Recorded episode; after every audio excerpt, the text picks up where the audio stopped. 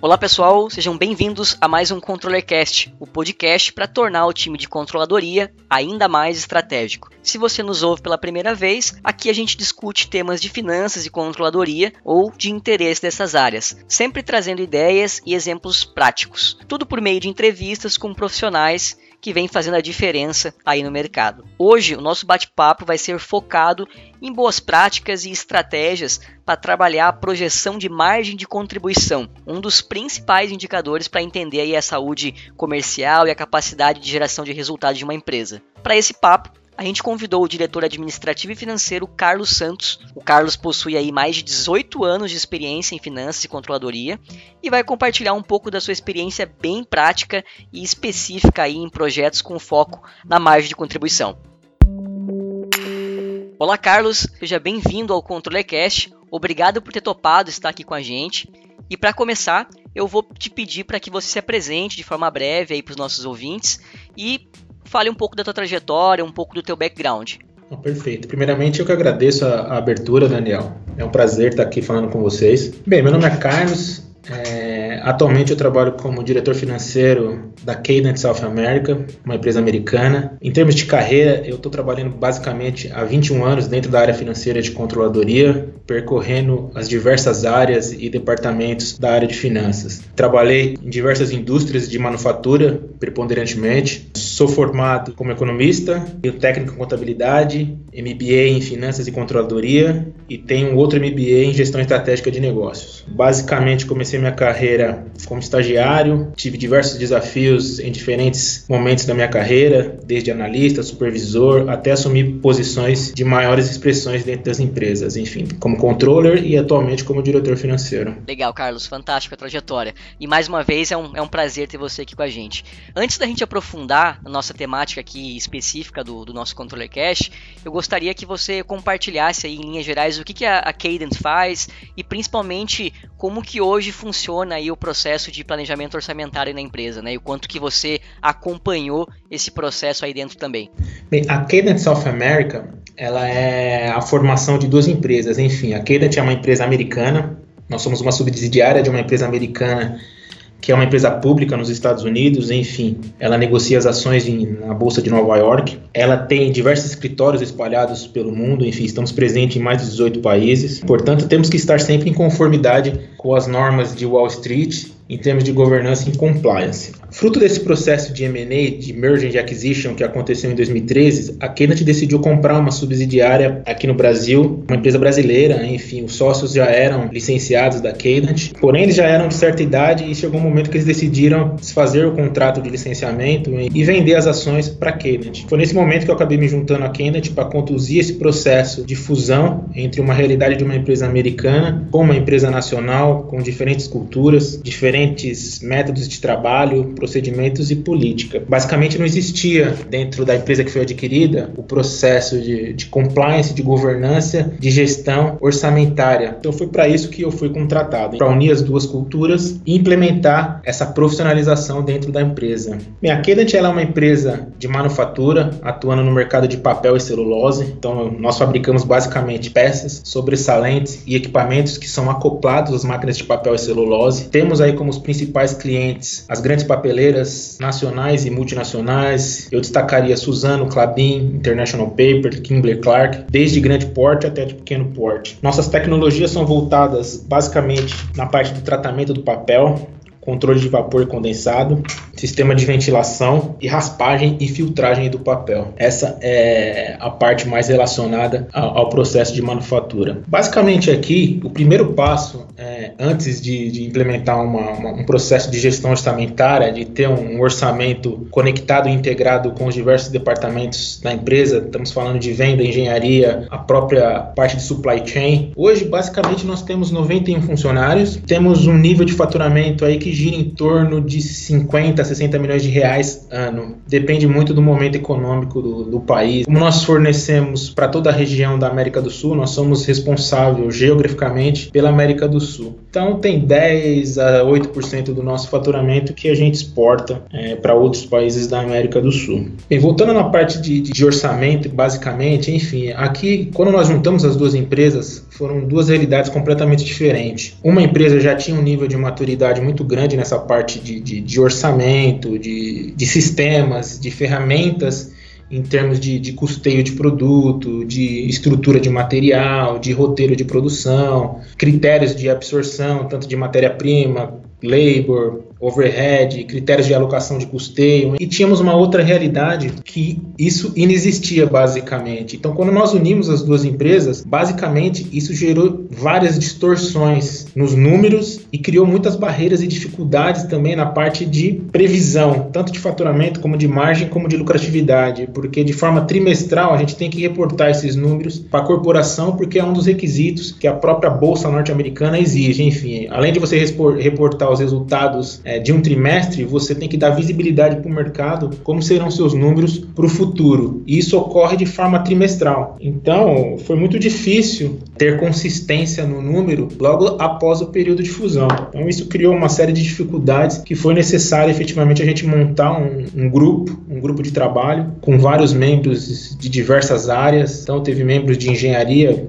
pessoal do time de venda, pessoal do time de manufatura e principalmente pessoal da parte de finanças para dar toda a orientação e os critérios que são necessários para construir é, um orçamento integrado, consistente, com um bom nível de acuracidade e assertividade. Fantástico, Carlos. A gente já vai aprofundar um pouco mais nesse ponto. Eu queria, antes disso, já que a gente entendeu aí um pouco da, da, da Cadent, e do seu processo de planejamento. Tem uma pergunta que eu costumo fazer aqui para o pessoal que participa do Controller Cash, que é justamente em cima de o, qual, qual é a métrica mais importante, né? A gente chama aqui na atriz de OMTM, o One Metric That Matters. Então eu queria entender um pouco de qual é a métrica mais importante hoje para Cadent. O que, que vocês acompanham e, e, planejam aí com muito vigor e não, não, não perdem esse número de vista? Para nós, aquilo que é mais importante e acaba se desmembrando em outras métricas é o gross margin por linha de produto. Isso é o que a gente busca é, efetivamente em termos de, de consistência, assertividade e que esteja alinhado também com, com as margens que são geradas por outras unidades de negócio também. Enfim, tem, tem a comparabilidade, porque não é uma coisa exclusiva do Brasil. Nós temos outras unidades de manufatura pelo mundo, então essa consistência deve estar alinhada com, com as outras unidades que também fabricam a mesma linha de produto. Então, gross margin aí é uma questão preponderante, que depois ele acaba se desmembrando em o que nós chamamos aqui de divisional income, que outras empresas reconhece como EBIT ou lucro operacional, mas o gross margin, que tem total integração com o preço de venda e o custo, é o que a gente persegue consistentemente. Legal, Carlos, e acho que isso vem bem ao encontro aqui agora da nossa, nossa temática mesmo. Então eu sei que entre os diversos projetos que você já conduziu aí na Cadent, uh, dois estão bem envolvidos aí com esse com o indicador de margem de contribuição, né?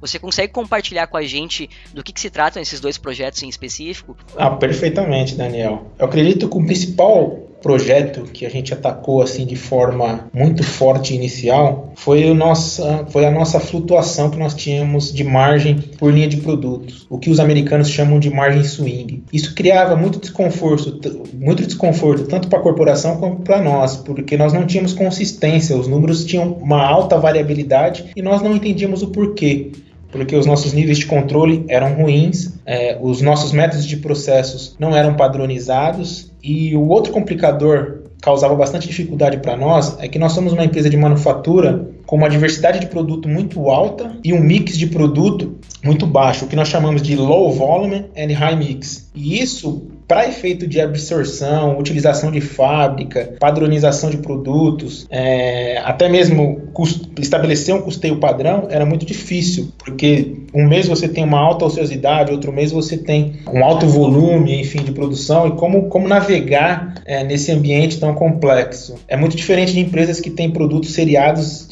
com alta repetibilidade. Então, nosso cenário era bem complexo nesse sentido. O outro ponto que está completamente correlacionado a isso era a acuracidade. Enfim, é, um mês a, a margem do produto era 40%, no outro mês a margem caía para 15%. Então, essa variabilidade também criava uma série de complicadores para nós, porque nós não conseguimos explicar a história por trás do número. E isso, dentro do departamento de controladoria, é muito ruim. Porque você não consegue convencer a pessoa que está no outro lado, que precisa efetivamente passar uma informação ou para um outro departamento ou para próprios investidores da sua empresa, qual é o número, por que, que aconteceu certa variação, ou seja, é material, é câmbio, tempo de produção, é uma despesa pontual que aconteceu que não vai acontecer mais. Então a gente tinha essa série de questionamentos que vinham da corporação e até mesmo nossos internamente, né, que nós não tínhamos condição de, de, de explicar. Porque quando você compra uma empresa é, nacional, a maioria das empresas de sócio, eles dão muita atenção para fluxo de caixa. Então, one metric that matters para uma, uma, empresa de dono é o fluxo de caixa. Quando a gente vai para uma realidade de uma empresa mais profissionalizada, enfim, com outros atributos e outras obrigações, ela entende que margem de contribuição é que é, é, é o principal driver, porque o, o fluxo de caixa, na verdade, é consequência dessa margem de contribuição. Ela não é a causa. Então, acho que esses são, são os pontos que, que, que nos levou a, a, atacar toda, todas essas variáveis. Muito bom, Carlos. E eu sei que uma das etapas desse projeto aí, né, para normalizar essa questão da margem,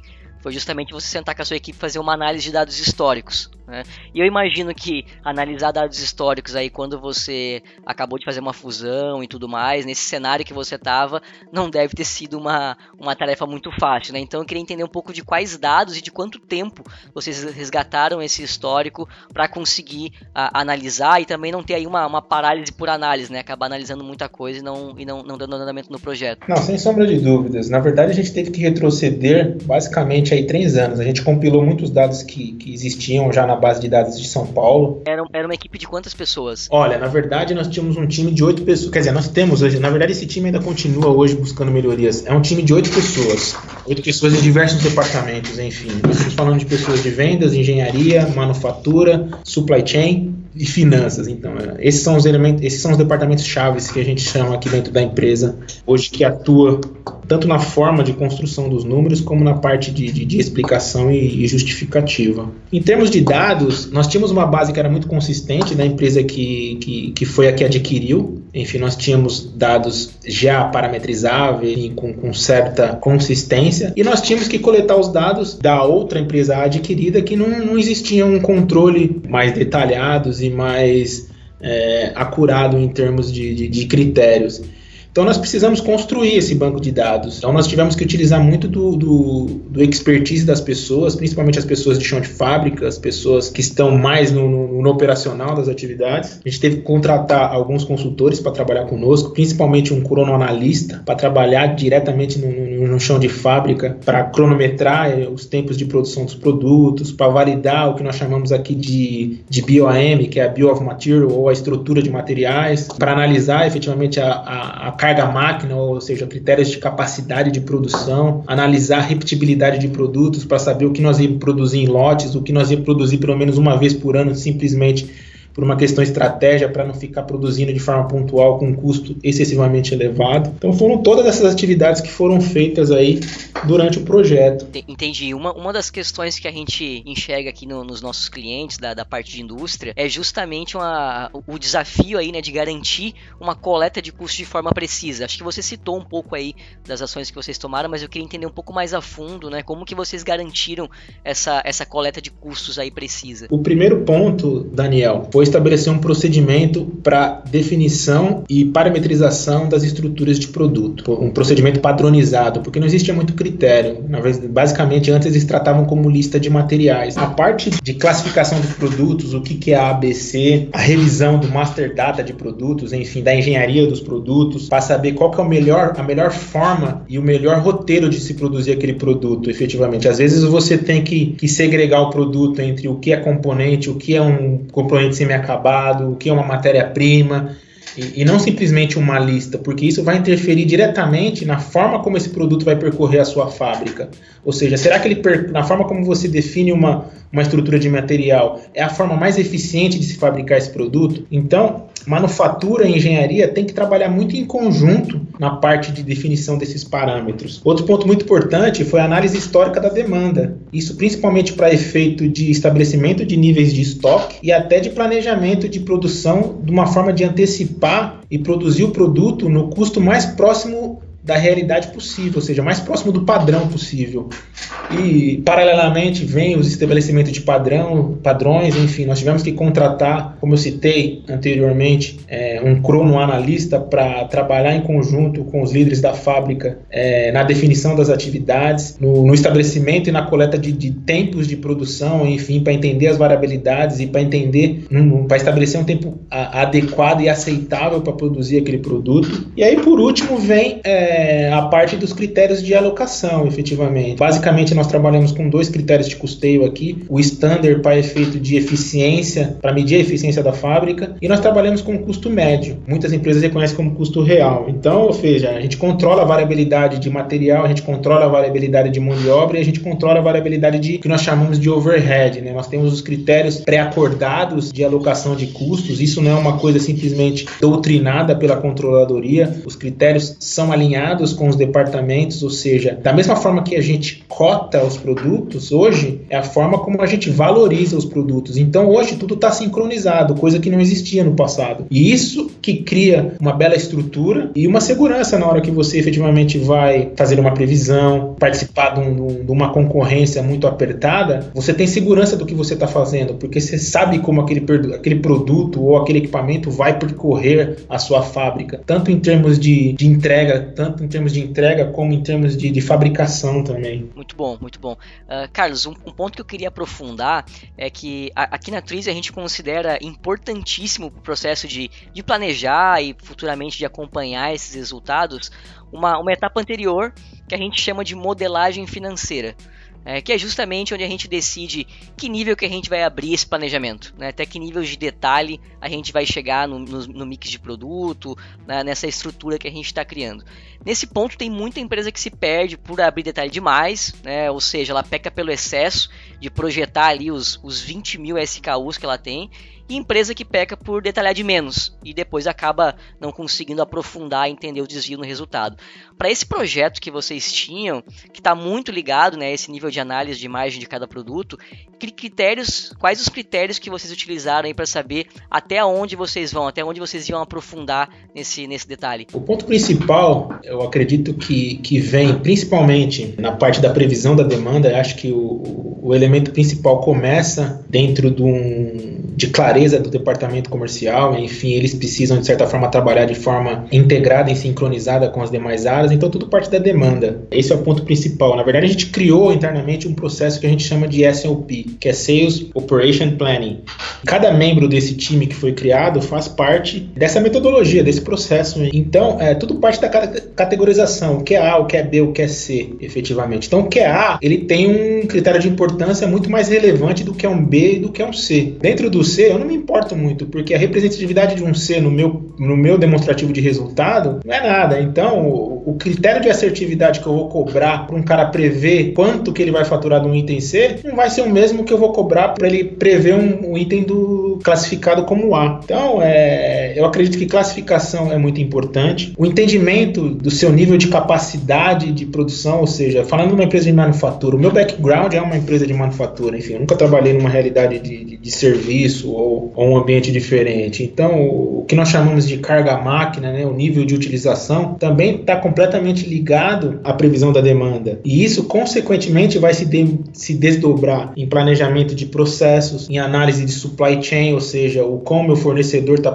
como que a minha cadeia de suprimento está preparada para suportar essa demanda. Tudo isso acaba se sendo integrado, controlado, gerenciado e retornado para as áreas com as variações e requisições de justificativa pela área financeira. Então é, é um processo, não é um processo fácil, mas eu acredito que essa parte de carga de trabalho depende muito do, do seu nível de priorização. Às vezes você trabalha no nível de liderança que eles querem que tudo deve ser priorizado. E aqui a gente tem muito claro o que, que é core para nós e o que, que não é core. Eu tenho, acho que eu não, eu, eu, a minha capacidade de produção ela gira em torno de 75 a 78%. Então eu tenho que ocupar a maioria dessa carga com itens A e B, que são os itens efetivamente que geram as melhores margens de contribuição. Então, é, como eu te falei, como gross margins é one metric that matters, então a gente tem que ter muito claro quais são os nossos high runners que geram as maiores lucratividade. Então é, é, é isso que a gente dá o nosso foco, que a gente dedica a nossa energia. Fantástico, Carlos. Sales Operation Planning, eu não conhecia o, o conceito, mas acho que daria um controller cast só sobre isso. Muito legal. É, aí seria precisar de um, de um cara de, de operações. Não, dá pra ver que vocês levam planejamento a sério mesmo, só, só pelo nome do departamento. Carlos, e, e, e quais que foram os principais ganhos aí que esse, esse projeto trouxe aí para? Principalmente integração entre o time, eu acho que um belo um belo ambiente de trabalho, isso foi criado. Existiam muitas barreiras quando você une duas empresas e duas culturas completamente diferentes. Então, essas barreiras, elas foram quebradas, muitas delas, ou minimizadas, porque as pessoas sempre querem defender os métodos seus como os melhores. Então, isso foi uma coisa que foi muito importante que nós conseguimos no projeto. Vários savings, ou seja, várias economias e aumento de lucratividade, porque quando você não tem um processo muito bem estabelecido, às vezes o produto leva uma hora, às vezes ele pode levar três horas e você não entende o porquê. Então, nós conseguimos, de certa forma, várias economias, não só de material, mas de ciclo de produção, o que melhorou a nossa geração de caixa e a nossa distribuição do nosso custo fixo por produto, critérios deram mais, mais clarezas, as decisões são melhores embasadas, mais fundamentadas, enfim, a gente se tornou uma empresa muito mais data-driven, ou seja, nós, nossas decisões são baseadas em dados, o que no passado isso existia com menor proporção. Por terceiro e mais importante é a, a própria acuracidade nas previsões de margens, maior assertividade nos números que nós assumimos como metas a serem buscadas e dos números que nós passamos de forma muito mais consistente para a nossa corporação, o que dá muito mais segurança para eles em termos de compartilhamento de informação com o mercado. Como nós somos uma empresa pública, nós temos que ter um nível de disclosure muito alto. Nós somos uma empresa que efetivamente está em bolsa de valores, então as informações têm que ser 100% consistente e 100% transparente com o mercado. Então, acredito que nós estamos aí alinhados com os valores da corporação e, e com o que se esperam de nós aqui do, do Brasil. Muito bom, Carlos. Para a gente encaminhar para o final, eu queria aí algumas dicas suas né, para quem quer iniciar um processo, né, um projeto como esse que dicas que você dá aí como os primeiros passos, né? E até pra gente entender aí quanto tempo levou esse processo aí na Cadent e se dá tempo, né, pra gente fazer isso aí pro próximo orçamento, próximo ano, para quem tá ah, nos escutando.